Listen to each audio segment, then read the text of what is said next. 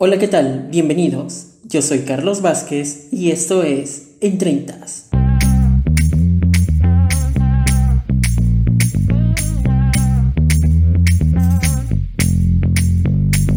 Espero que se encuentren bastante bien. Nos hemos tomado un pequeño descanso, hemos activado una cuenta de Instagram, así que te vas volando apenas termine este episodio, nos sigues en Instagram nos vas a encontrar como en 30 podcasts, tal cual, así, pegadito el nombre, facilito, lo vas a encontrar. Así que espero que me sigas, le des corazones a las publicaciones que vamos a ir dándole, ¿no?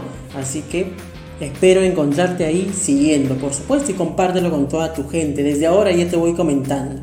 Esta semana concluyó la primera temporada de solamente 6 capítulos de la serie Loki, la serie de Marvel. Una serie que al principio no la consideraba mm, que iba a tener un, digamos, un impacto muy grande, o sea, sí, más o menos porque, digamos que tenían cierta, cierta información filtraciones que siempre se dan no me esperé tremenda sorpresa por parte de, esta producción.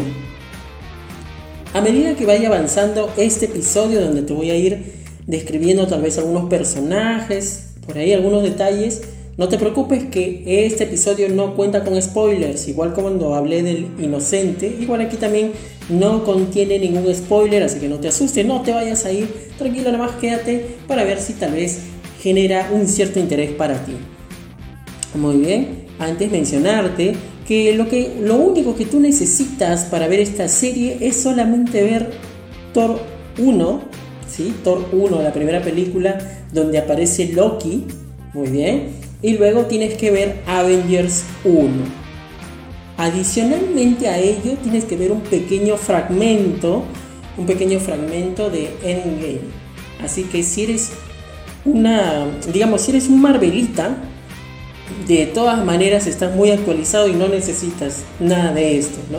A menos que por ahí quieras recordar un poco y te puedas contextualizar mejor, solo necesitas, muy claro, te lo repito, tienes que ver Thor 1 y tienes que ver Avengers 1. ¿Por qué? Porque en estas dos películas nos muestran a Loki y en su faceta de su verdadera personalidad, ¿no? La que vamos a ir construyendo, muy bien. Y adicionalmente, pues tienes que ver, eh, digamos, en uno de los viajes al 2013, 2013, sí, ahora que me acuerdo, 2013 creo que es, es el año donde viajan a, digamos, los Avengers, ¿no? Para robar lo que es una de las gemas, que es justo lo contenía en un Tesseract, como un cubo, justo después de la batalla de Nueva York, que se ve en Avengers 1. Aquí se conectan. Entonces ahí vemos a Loki nuevamente realizando una travesura, ya que en este viaje las cosas se dan mal. Y como se dan mal, Loki encuentra la oportunidad perfecta para escaparse.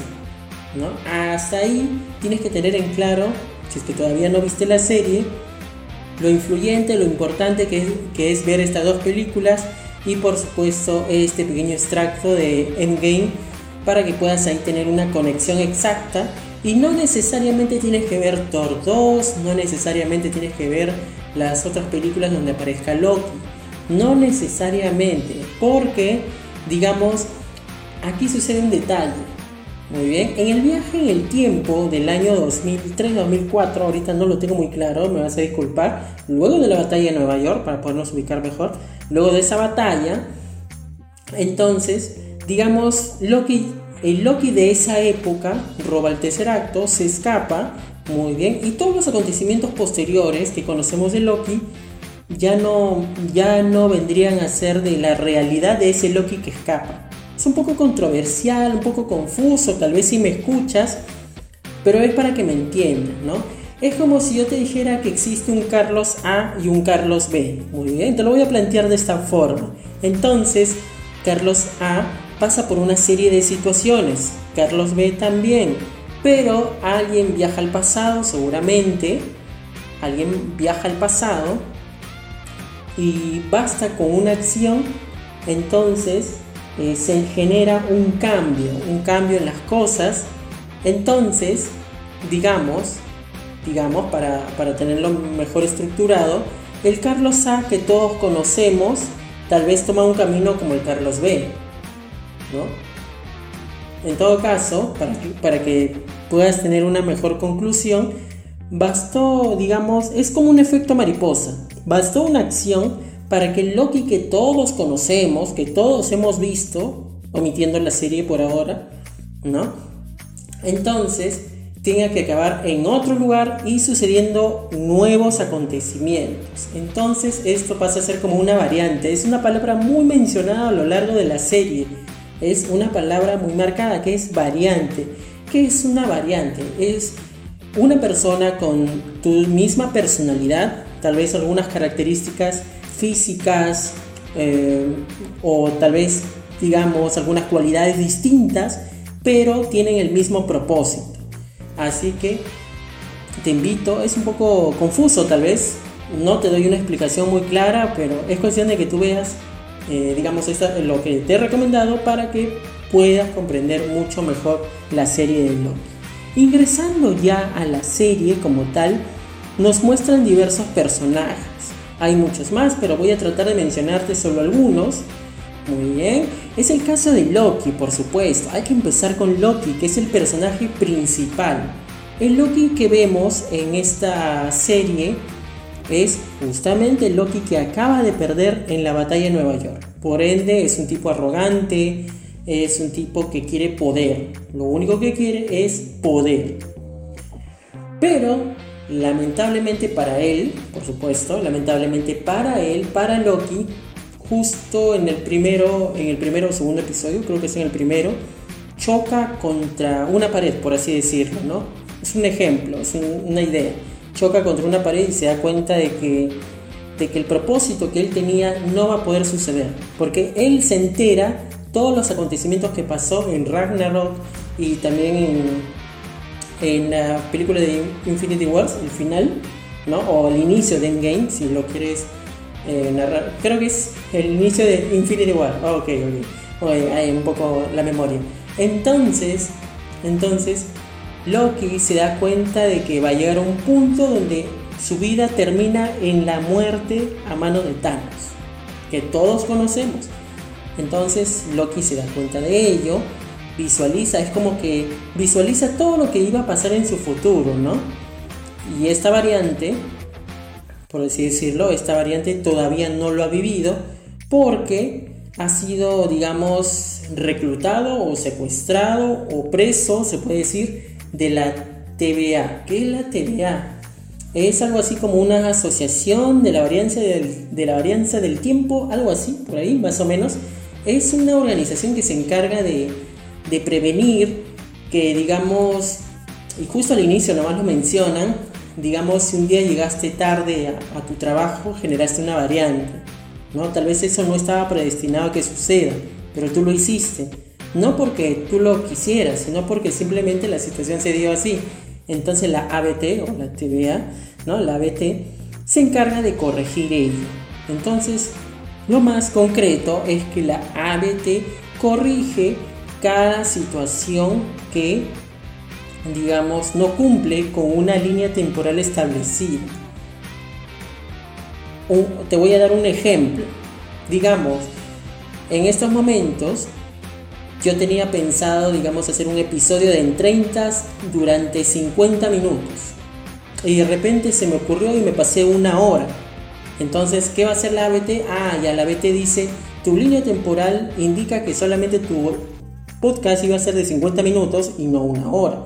Entonces, tengo que corregir y reinicia, ¿no? Hace como un reinicio para que nuevamente yo pueda hacer mi podcast y que dure ese máximo de 50 minutos. Algo así pasa aquí. Entonces la ABT sabe que Loki ha escapado después de la batalla de Nueva York, haber agarrado el tercer acto, ha escapado y por ende lo captura. Y por eso que termina en este lugar. Entonces Loki se entera de la verdad, de lo que va a pasar en su futuro y tiene que cambiar el propósito de vida. Es algo básico. Aquí no te estoy spoileando nada porque eh, básicamente es, es lo evidente. Incluso ya lo vimos en los trailers. ¿no? Entonces, Loki tiene que crear un nuevo propósito de vida tiene que crear una nueva misión para él. ¿Qué es lo que realmente quiere de ahora en adelante?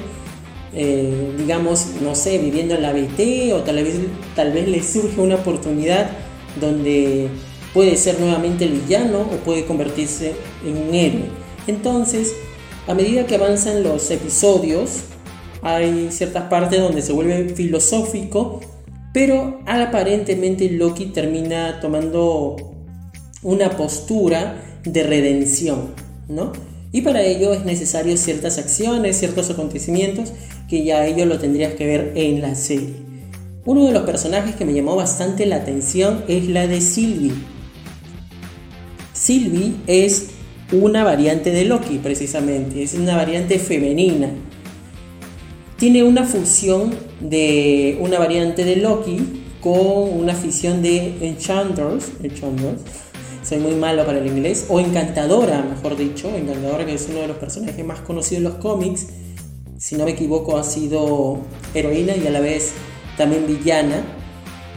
Eh, digamos que la Encantadora tiene más poderes de hechizo, ¿no? Eh, hechizar, tal vez, eh, digamos, un poco de telequinesis, se puede decir, algo así, puede entrar en tu mente, te puede dominar a, su antojo, algo así. Más o menos como lo que hizo tal vez en en Wanda, ¿no? Wanda, algo así, de, de Los Vengadores, Wanda. Algo similar puede, puede ir por esa, por esa dirección, ¿no? Pero ella también, también encantadora en los cómics, tiene magia. Bueno, entonces en este caso Sylvie es, digamos, una variante que es secuestrada de niña por la ABT y desde entonces solo se dedica a escapar. Todo ello, todos esos acontecimientos en los que tuvo que escapar y escapar por salvar su vida, se crea un propósito de vida para ella. Ella decide tomar cierta decisión y va a luchar hasta conseguir. Entonces, a medida que va avanzando la serie, se va dando ello, ¿no? Y ella tiene que pues seguir lidiando con, con los trabajadores de la ABT y todo ello para finalmente lograrlo. ¿Lo habrá logrado? Eh, ¿Habrá, le faltó algo? ¿O qué, ¿O qué consecuencias generó tal vez esa decisión? Tendrías que ver la. Bien, tenemos el caso de Mobius, un personaje bastante, me agradó bastante para la no tanta aparición que tiene, puesto que no es obviamente Loki, que es el personaje principal, pero me llamó la atención mucho en los trailers. Previamente, era un personaje que aparecía bastante ahí, interpretado por Owen Wilson, que lo he visto anteriormente en películas, eh, algunas creo, creo que lo vi en una de acción con Jackie Chan, y más lo he visto en películas de comedia, ¿no? películas familiares tal vez. En este caso, siento que Owen Wilson completa una muy buena labor para el personaje de Mobius, y me parece que hay una muy buena conexión con Tom Hiddleston, algo así creo que se llama, que es el actor de Loki. Hay una buena conexión. Y creo que esa buena conexión de ambos actores lo transmiten aquí en, la serie y pues termina generando esa, digamos, eh, esa vibra de que es más realista esa amistad, mucho más realista, algo que tal vez es un poco complicado de ver, no en, no en todas las producciones audiovisuales. Una de las últimas veces que yo recuerde que, que haya habido un muy buen trabajo de, digamos, de complementarse, creo que por ejemplo cuando vi Spider-Man 2, la versión de Andrew Garfield, eh, con la chica, creo que era eh, Emma, Emma, no, no recuerdo bien ahorita la, la actriz, ¿ya? Pero hay una buena conexión, hay una muy buena relación y el clima es cuando la, chica muere, ¿no? Cuando muere la chica, pues se siente el realismo. No solamente por la muerte, sino por cómo lo sufre Spider-Man. Algo similar pasa aquí. Eh, digamos, la interpretación de Owen Wilson se hace muy creíble y, digamos, también, también como muy buena idea por parte del guionista, el personaje de Mobius también termina generando su propio propósito de vida. Entonces Mobius también tiene que lidiar con ello, también se choca contra una pared para, digamos, enterarse de lo que realmente estaba oculto, que eh, su realidad no era como todos se lo hicieron creer durante todo el tiempo hasta que conoce a Loki, ¿no? Luego tenemos el caso de Rabona. Voy a decir Rabona porque me cuesta mencionar lo que continúa de su nombre. Pero Rabona me parece una villana bastante insoportable. Insoportable en, todas las escenas que aparece. De verdad, me parece muy insoportable. Eh, se vuelve odiable. ¿No? A pesar que con, con Mobius hay una buena conexión también. Pero siento que Rabona genera esa confianza con Mobius porque al final para ella me parece que Mobius es como su mano derecha. Sin embargo, Rabona me parece un personaje bastante complicado, ¿no? Por las acciones que realiza y, por lo mal que puede, mala que puede llegar a ser, ¿no? Entonces, de esa forma, siento que Rabona no es que sea la villana espectacular, pero se carga al hombro gran parte de la serie al menos hasta llegar al, último capítulo, ¿no? Se toma al hombro el hecho de ser la villana. Obviamente no es la gran villana de la serie, pero digamos que termina hilando todo para que se llegue hasta el clímax de que es el final, ¿no? Tenemos el personaje de Miss Minutes, Miss Minus, Miss Minus, ahí está, espero haberlo pronunciado mejor ahí, que es un relojito naranja que me llama la atención, es como un holograma, es muy, muy bien construido, me pareció un, personaje genial al inicio, el primer capítulo nomás aparece, donde te cuenta un poco de la historia de, de la TVA, o la BT, perdón, la BT y también los tres personajes importantes manejan la ABT. Pero a medida que va avanzando los capítulos, siento que hay una tensión, algo oculta, algo oculta mis, mis minutes, ¿no? Algo oculta. Y pues es precisamente en el clímax donde lo vemos nuevamente. No es que realice algo malo, pero la aparición en el sexto capítulo, al menos a muchos espectadores o seguidores, los dejó como que anonadados, ¿no? Y peor, considerando que en mi caso, por ejemplo, yo lo vi el capítulo a las 4 de la madrugada. Bien, yo lo vi a las 4 de la madrugada. Otras personas tal vez con Disney Plus o, bueno, tal vez esperando ansiosos el sexto capítulo, igual también lo vieron en la madrugada. Entonces hay un screamer ahí justo en, la última, en la última, en el último capítulo y este personaje, este relojito, es parte de ese screamer. Lo volví a ver con más sonido, digamos. Eh, eh, ya en pleno día, tal vez.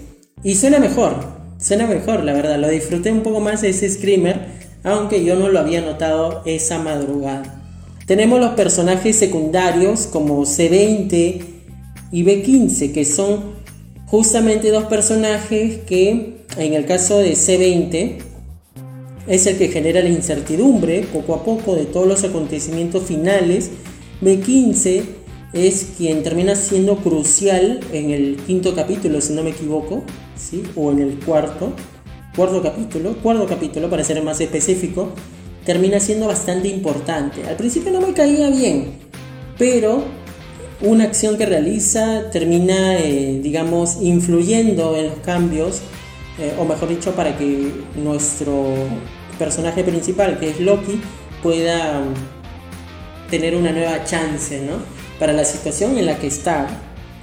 Tenemos las variantes de Loki. Hay varias, hay diversas variantes de Loki.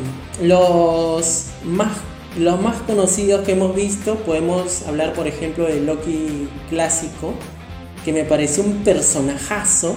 Faltó, perdón, solamente se le vio en el post crédito, si no me equivoco, del cuarto capítulo y todo el quinto capítulo. Y es un personaje espectacular, en serio, es un personaje espectacular se merecía más, pero bastó un capítulo para de verdad enamorarnos, para idolatrar a este personaje y tiene una frase espectacular, ¿no? Una frase con la que me quedo que dice glorioso propósito y lo disfruta todavía. Lo curioso de este personaje es que el eh, Loki clásico tiene mucho que ver con el Loki original, con el Loki que todos conocemos, o mejor dicho, el Loki de la serie, eh, tiene mucho que ver. Es como que sus vidas fueran paralelas. Y ahí juega también con el Loki que el Loki canon que conocemos de, de todos los acontecimientos durante todas las películas del MCU. Es decir, hasta Infinity Wars que se le ve por última vez. Así que tendrás que verlo para que lo comprendas mejor. Tenemos la versión de Loki, Kid Loki, que es un niño bastante bueno, me encantó. Incluso su, su, versión de él me parece que derrota a Thor, a Thor de su, de su universo, de su línea temporal, lo cual es espectacular. Me encantó la actuación de este niño. Muy bien. También tenemos lo que es el Loki versión oscuro. No recuerdo ahorita el nombre exacto que le han dado. Eh, me pareció muy intrigante. Pensé que iba a ser un personaje que prometía, pero al final no lo fue. Tenemos también lo que es la variante de un lagarto. Algo así, algunos le llamaron Lokidrilo, otros le llamaron Coco, Coco Loki. no sé, la verdad, Croqui también le llamaron, le pusieron todos los diversos nombres, pero al final, la verdad que un poco que llama la atención, ¿no? No tiene seguramente los diálogos, porque obviamente sería un poco ilógico que un lagarto tenga, tenga diálogos, pero una que otra acción o tal vez, eh, digamos, sus movimientos que realiza termina siendo como que muy, muy tierno, muy tierno, de verdad, a pesar de la figura que puede mostrar como es un lagarto, no es lo más bello de la vida, no lo es, pero la verdad que, que me encantó también, me encantó mucho este personaje. Adicionalmente también tenemos a Loki presidente, que lo hemos visto en los trailers, lo cual solamente se nos ve, eh, se le ve en una, en una pequeña escena. Y aquí sí es interpretado por Tom, ya que las otras variantes no lo interpreta Tom. Entonces, también, y es bien gracioso también, termina, eh, digamos que esta versión de Loki presidente, esta variante para mí es como el Loki canon que conocemos, pero que nunca cambió, nunca, nunca tuvo esa redención, siempre fue el malo, el, digamos, el sarcástico, el irónico de siempre, que se burlaba, tal cual, así. Después de ello, después de las variantes que hemos visto, tenemos el caso de Alayot. Espero que aquí se esté hablando bien. Alayot, que es un monstruo de humo. La verdad me pareció bastante tenebroso e incluso me puse a pensar cómo se supone que lo iban a derrotar cuando se nos presentó, ya que era ya que es considerado como la bestia que devora todo.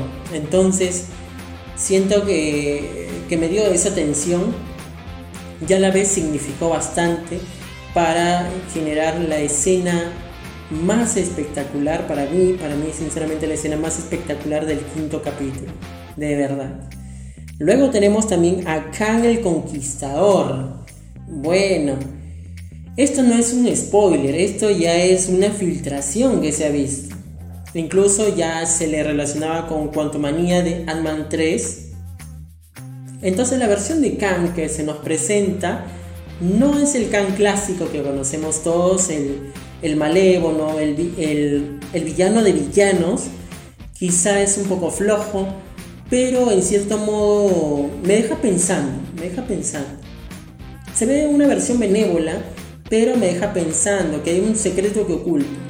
Hay un secreto muy fuerte y que probablemente lo veamos en Quantum Manía, donde en teoría se le va a volver a ver. De esta manera entonces yo te diría que Loki es bastante bueno por todo lo que nos cuenta, por los personajes bien construidos e incluso me atrevería a decir que es mejor que The Falcon and the Winter Soldier, mejor que WandaVision, de lejos, mejor que las dos series. Me, gustaron, me impactaron bastante las dos anteriores, sobre todo la de WandaVision que me prometió mucho, pero no dio para más. Loki para mí se lleva todo. Si yo, sinceramente, ahorita te hago un análisis de cada capítulo, como son seis, puede ser rápido. El primer capítulo, la verdad, es una respuesta que yo quería que me la den a la pregunta que me quedé de Infinity Wars, ¿no? De que qué va a pasar con este Loki que se está escapando con el tercer acto. Y nos introduce a la BT, lo cual es bastante bueno.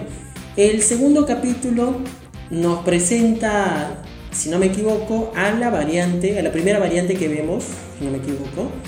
Eh, siento que hay un poco de tensión ahí, aunque para mí se llena de diálogos ese capítulo, igual con la 3, se llena de bastante diálogo y eso la verdad inclinó un poco la balanza, como que no me agradó mucho. A partir del cuarto episodio, justo de la, mitad de temporada, es donde viene lo impactante. El cuarto, quinto y sexto episodio para mí es lo mejor de esta serie, al igual que la primera, el primer capítulo. Entonces es lo mejor de la serie, sinceramente. Y aparte, el final que nos deja el sexto episodio no es el típico final feliz, como lo vimos en las dos anteriores series, sino es, es un final de caos. Ese final de caos precisamente anuncian una segunda temporada de Loki, que por ahora no sabemos exactamente cuándo lo estarían estrenando, ya que aún no se graba tampoco, se estaría grabando en los próximos meses. Entonces Loki segunda temporada va a tardar un poco en llegar. Y para ello ya hay películas que están en el camino de lo que nos van a narrar eh, según las producciones audiovisuales de Marvel, ¿no? Entre ellos pues se habla de, del multiverso de Spider-Man, y de eh, Doctor Extraño, Doctor Extraño con lo que es el, universo de la locura. Entonces se vienen muchas cosas.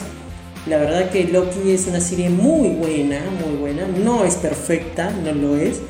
Del 0 al 20, sinceramente yo le pongo un 19. Así, le pongo un 19. Es muy buena, muy buena. No es perfecta, insisto, pero es muy buena. Te la recomiendo si eres un fan de Marvel, mucho más todavía para que puedas entender su historia.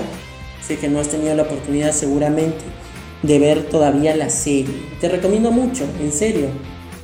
Te va a encantar por todo lo que te ofrece, además del, tipo, del tipo de escenografía, ¿no? Además hay muchos colores, buenos planos, hay muy buenos elementos utilizados visualmente, lo cual para mí es bastante bueno. Por ahí también hay alguna que otra referencia a otros personajes, películas, e incluso creo que vemos un Thor versión rana, entonces hay, hay, hay muchos elementos que son muy bien ejecutados.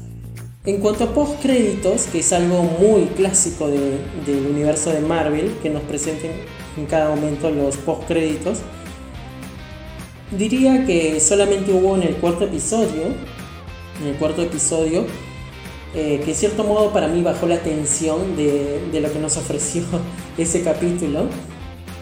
Y en el sexto no hay un post crédito como tal, solamente se ve una mano que sella y el sello pues en el papel dice, ¿no? Loki vendrá en una segunda temporada, lo cual es evidente, no es un, no es un postcrédito como tal, solamente es como, como un anuncio, ¿no? Como si fuera un, extra, una escena extra nada más, pero no cumple el propósito de ser el, el postcrédito o el que impacte para, para dejarnos pensando que algo grande se viene, ¿no?